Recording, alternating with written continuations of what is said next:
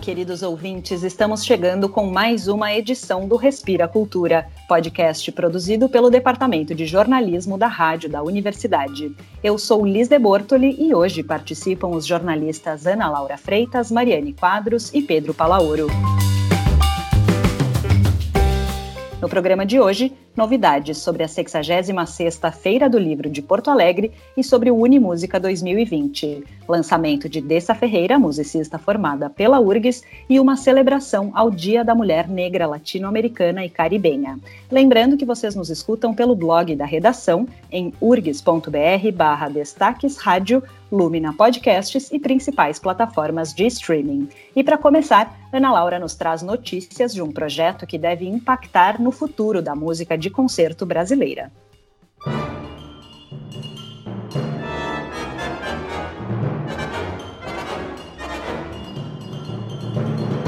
Oi, pessoal, a gente ouve aí a Orquestra Sinfônica de Heliópolis um dos frutos do trabalho do Instituto Bacarelli, que é um dos projetos sociais mais bem-sucedidos do Brasil e funciona em São Paulo.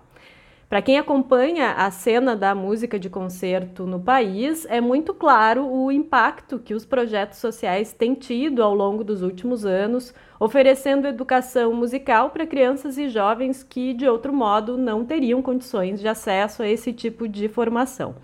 Os egressos desses projetos têm ocupado seus espaços nas universidades, nas orquestras e construído transformações necessárias nesse universo. E apesar desses trabalhos terem se multiplicado no país nos últimos tempos, eles ainda têm sérias dificuldades de manutenção, tanto mais nesse momento de crise.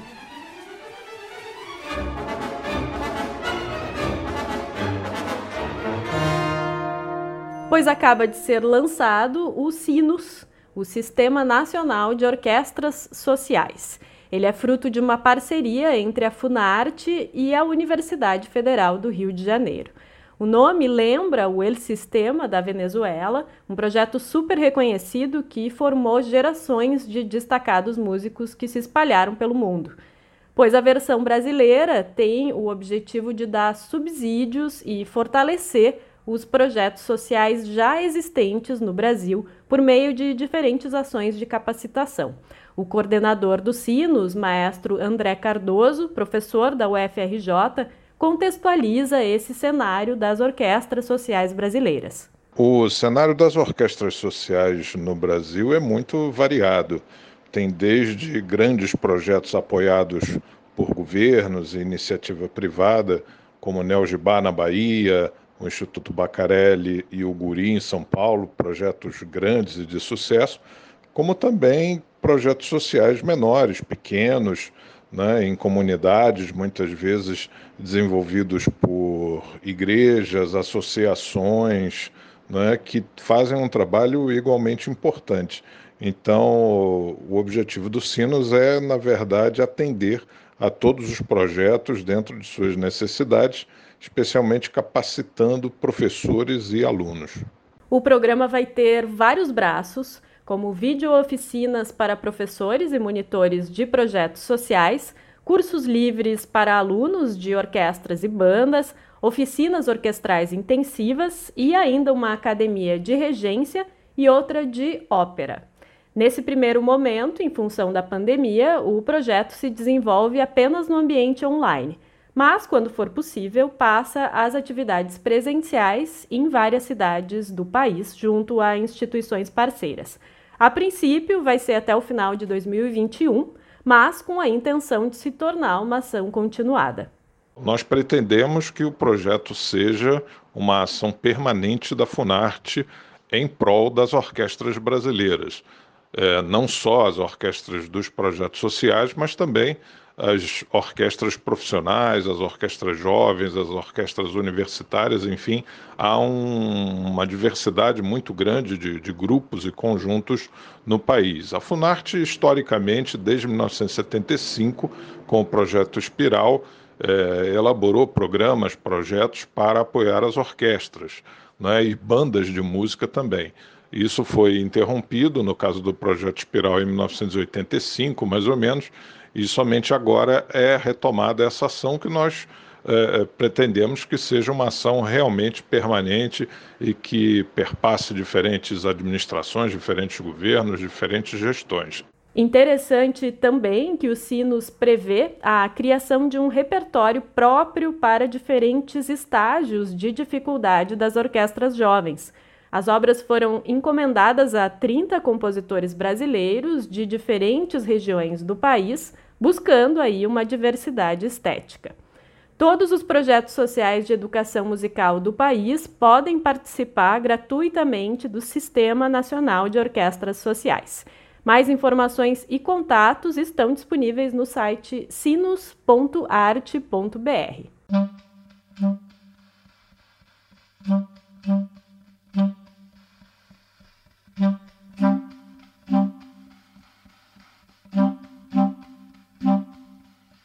E essa é a clarinetista Joana Queiroz em seu disco mais recente, Tempo Sem Tempo, lindíssimo, que saiu no início desse mês, de julho de 2020.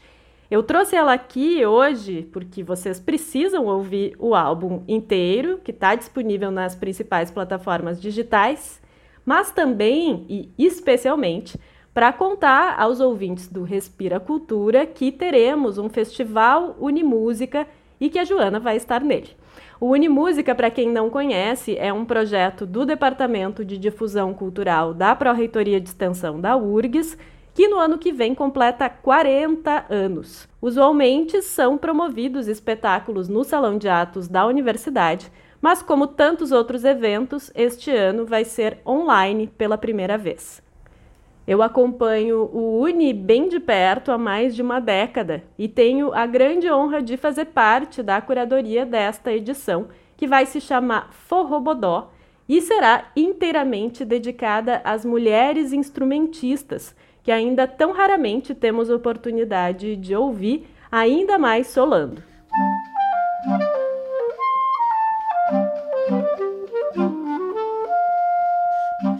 Simone Haslan, Maíra Freitas, Clarice Assad, Josiara, Maria Portugal, Simone Sou e Carol Panese, só para dar um gostinho.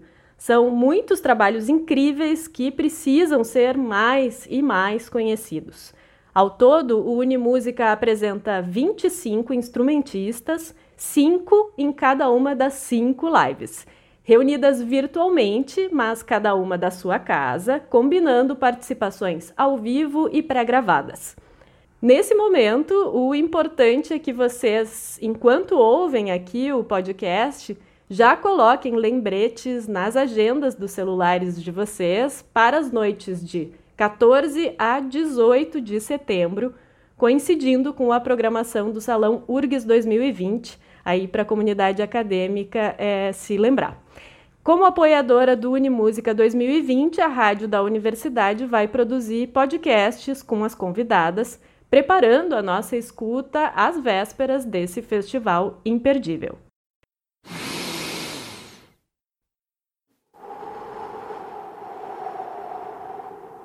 Respira Cultura. Bem, mas o Unimúsica não foi o único evento aguardado da cidade que teve atualizações nessa semana, né, Pedro? Olá, colegas e ouvintes. É verdade, Ana, é verdade. Nesta semana saíram as primeiras informações sobre a Feira do Livro de Porto Alegre 2020. E eu vou dizer para vocês, para gente que cobre literatura como eu, existiam temores sobre o que seria desse evento e se ele realmente ocorreria. Ouvir a Câmara Rio Grandense do Livro Uh, dizer o que vem por aí este ano, admito, foi um respiro para mim.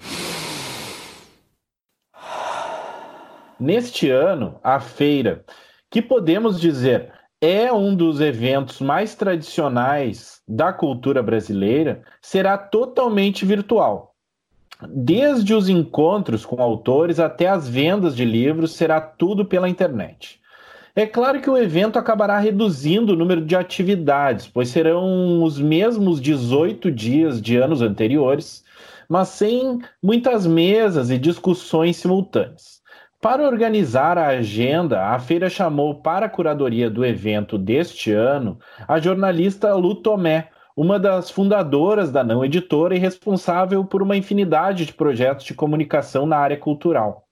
A Feira do Livro desse ano acontece de 30 de outubro a 15 de novembro.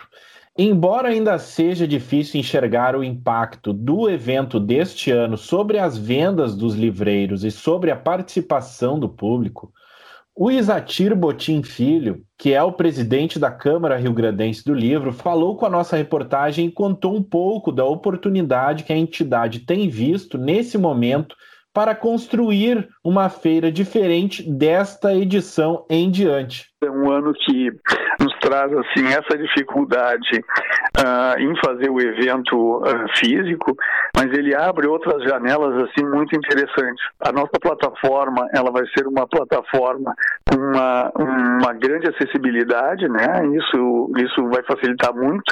Uh, tem uma série de questões libras, realidade, eh, aliás, realidade aumentada. Então aquelas todas essas questões ligadas à acessibilidade nós estamos trabalhando na plataforma. E outro detalhe que eu chamo a atenção é assim, nós tínhamos uma limitação é, por espaço, né, físico na Feira do Livro, por exemplo, um auditório onde a gente fazia uh, uh, eventos assim para alunos, por exemplo, nosso auditório tinha capacidade para 300 alunos. Hoje a gente pode ter uma amplitude muito maior, né? Pode chegar, essa programação pode chegar nas escolas, nós podemos ter aí 5 mil, 10 mil alunos contemplados com essa programação da Feira do Livro, né? Então a gente, partindo para esse modelo online, a gente tem que observar que é uma, um modelo que não volta mais, né? Isso aí vai seguir para frente tranquilamente no próximo ano nós teremos a, a feira física e teremos também online para quem está fora de Porto Alegre ou quem está no interior e, e, nesse sentido consiga uh, participar e consiga acompanhar o evento remotamente, né? Então é, é uma grande oportunidade para crescermos nesse sentido. Essa fala do Isatir me chama atenção justamente para o quanto a questão do online está presente para as pessoas nos dias de hoje, com as circunstâncias que vivemos, né? A Feira do Livro, que chega agora à sua 66ª edição, pode assim ganhar um sopro de renovação. Uma das coisas que chama atenção nesse novo formato do evento é relativo às diferentes parcerias que estão sendo criadas para levar o evento à casa das pessoas. A tradicional praça de autógrafos da Feira do Livro de Porto Alegre não vai mais poder existir fisicamente. Então, ainda estão sendo pensadas soluções para essas atividades.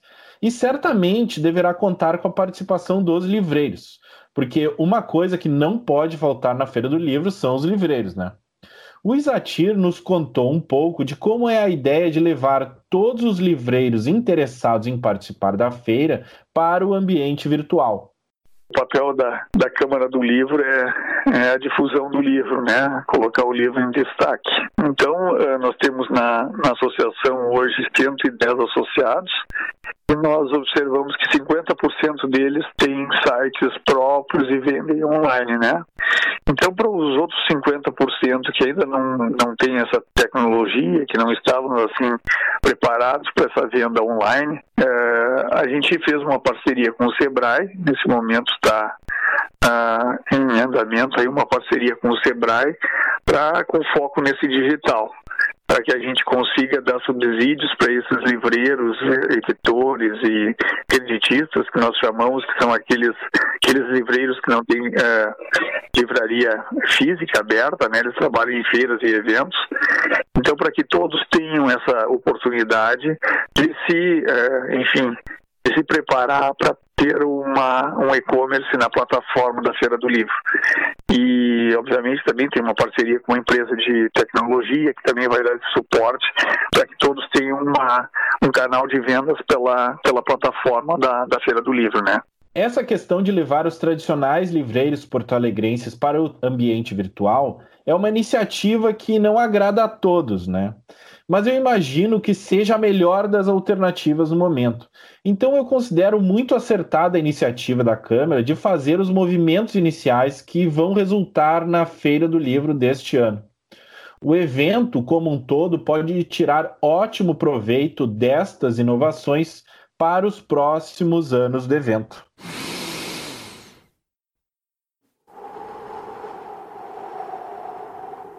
Respira Cultura.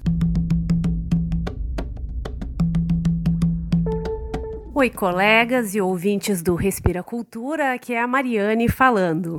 Então, Pedro, que bom saber que nós teremos a nossa Feira do Livro este ano, ainda que virtual.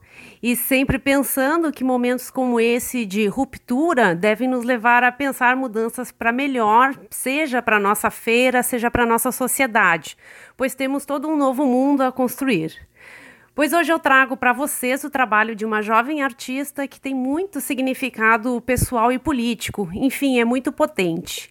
É a Dessa Ferreira, que é cantautora, produtora musical e percussionista e que se formou aqui na URGS no curso de música popular do Instituto de Artes. A Dessa está lançando seu primeiro trabalho solo, chamado Pulso, neste dia 25 de julho. E a data não é por acaso. Como mulher afro-indígena, a Dessa escolheu o 25 de julho, que é o Dia Mundial da Mulher Negra Caribenha e Latino-Americana, e no Brasil também é o Dia de Teresa de Benguela. Aqui eu vou abrir um parênteses para dizer que o dia 25 marca a luta das mulheres negras aqui da América Latina e do Caribe, mulheres que vivem no dia a dia a opressão de raça e de gênero, além de viver em países que são constantemente explorados pelos países conhecidos como de primeiro mundo. E no Brasil, no dia 25, a gente lembra também a figura de Teresa de Benguela, mulher que foi líder de quilombo enfrentando a escravidão no século XVIII, uma história que a maioria dos livros de história não contam pois todo esse contexto perpassa o trabalho que a Dessa está lançando, trabalho que também é uma jornada pessoal de autoconhecimento, como ela conta. A música Pulso, ela nasce a partir das tentativas de buscar saber mais informações sobre a origem da minha família. Eu sou filha de piauienses, nasci e cresci no Distrito Federal e fui percebendo com o tempo que eu não conhecia a história da minha família. E não só isso, como é, por ter crescido numa educação cristã, eu não, eu não tinha referências da cultura africana e indígena, por mais que meus tios e minhas tias dissessem isso, que a gente tem essa origem. E Pulso fala sobre uma ancestralidade que pulsa e que sinto há muito tempo, mas que só me reaproximei a partir do momento em que passei a vivenciar a musicalidade de matriz africana e indígena, conhecendo mestres do afoxé, do samba de coco, do tambor de crioula. E todo, todas essas tradições contam muitas histórias a partir da, a partir da, da, do seu fazer, né? E a música, e principalmente a minha relação com o tambor foi de extrema importância para que eu pudesse é, entender muito sobre mim e entender para onde devo seguir. Isso que é o mais legal. E eu acredito que isso é um processo de cura e de fortalecimento e muito importante para mulheres negras e indígenas que foram afastadas das suas raízes.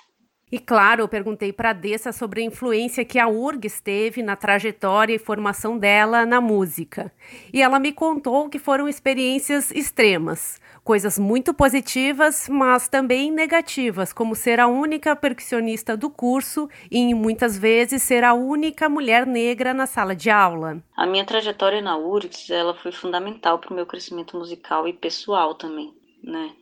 Ali e mais especificamente dentro do departamento de música, é, ficou muito nítido para mim o quanto o racismo é algo estrutural e impregnado na sociedade. Eu tinha uma dimensão do racismo, eu sabia que ele existia, mas eu realmente sabia muito pouco. E na minha convivência ali dentro do Instituto de Artes, eu fui entendendo na pele o que é o racismo e, e observando também é, as relações de poder ali dentro enfim. Mas o que mais me deixava aflita era o tom de superioridade da música europeia e norte-americana presente dentro do curso de música popular. Algumas vezes eu ouvi de alguns professores a expressão de tá, tenta não ser tão intuitivo assim. E para mim nunca foi uma eu nunca desconectei a minha razão da minha intuição. Isso é uma visão que uh, a Europa, ou enfim, a branquitude, na verdade, não, não consegue entender. Mas que eu aprendi muito dentro das minhas experiências é, e da minha vivência com, com pessoas negras, com, é, com cultura, com tradição de matriz africana e indígena.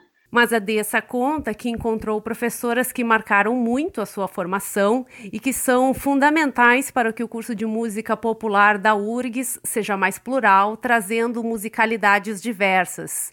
Aqui ela conta como a URGS foi importante na sua trajetória e, inclusive, no lançamento de Pulso. No entanto, eu aproveitei ao máximo, eu aproveitei tudo que eu pude aproveitar e talvez não tenha me dedicado às disciplinas que exaltavam bizarramente os compositores europeus, porque aquilo me violentava de alguma forma. Eu me sentia violentada. Mas eu aprendi demais e com certeza abriu muitas portas na minha trajetória musical.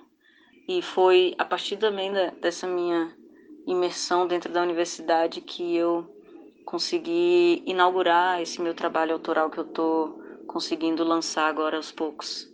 E é isso, achei interessante trazer essa experiência para a gente refletir como as experiências são complexas, né? A URGS é uma universidade excelente e que se popularizou nos últimos anos, principalmente com as ações afirmativas, mas ainda tem que se avançar mudanças mais profundas no sentido de realmente termos inclusão e representatividade. É um processo longo e complexo porque a URGS é o reflexo da nossa sociedade, que precisa combater o racismo estrutural e todas as formas de opressões. E Pulso é uma contribuição importante nesse sentido, quando a Dessa Ferreira coloca no centro a nossa origem e cultura que é negra e é indígena. E para finalizar, vamos ouvir um trechinho de Pulso, lembrando que o lançamento acontece dia 25 de julho com uma live às 10 da noite pelos canais do Facebook, Instagram e YouTube Dessa Ferreira Oficial.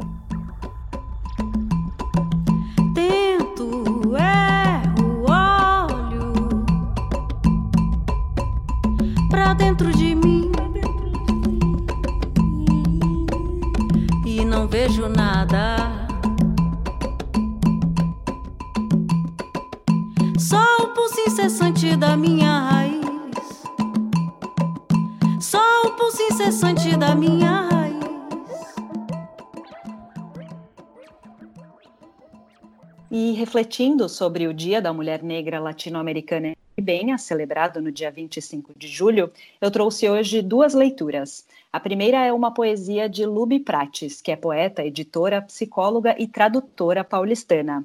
Lube tem três livros publicados e a poesia que eu escolhi é do livro Um Corpo Negro, de 2018, com o qual ela foi finalista do prêmio Jabuti. Condição imigrante. 1. Um, desde que cheguei, um cão me segue. E mesmo que haja quilômetros, mesmo que haja obstáculos entre nós, Sinto seu hálito quente no meu pescoço. Desde que cheguei, um cão me segue. E não me deixa frequentar os lugares badalados. Não me deixa usar um dialeto diferente do que há aqui. Guardei minhas gírias no fundo da mala. Ele rosna. Desde que cheguei, um cão me segue. E esse cão eu apelidei de imigração. 2.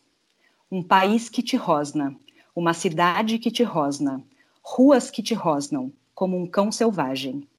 Esqueça aquela ideia infantil, aquela lembrança infantil de sua mão afagando um cão, de sua mão afagando o seu próprio cão. Ficou em outro país, ironicamente, porque a raiva lá não é controlada. Aqui tampouco. Um país que te rosna, uma cidade que te rosna, ruas que te rosnam, como um cão, selvagem.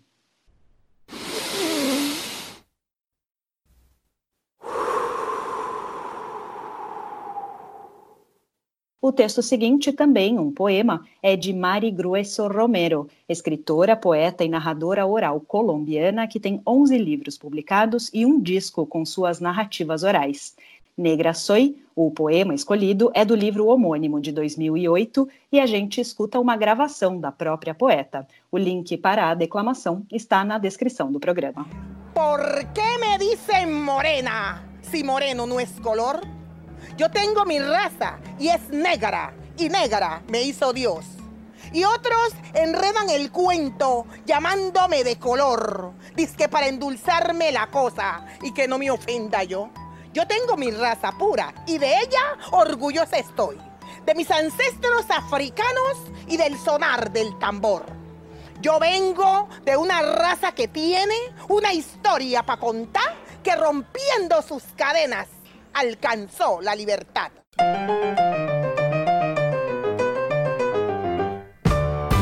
E assim, o Respira Cultura fica por aqui. O programa contou com a participação dos jornalistas Ana Laura Freitas, Mariane Quadros e Pedro Palaoro. A apresentação foi comigo, Liz de Bortoli, e a produção é do Departamento de Jornalismo da Rádio da Universidade.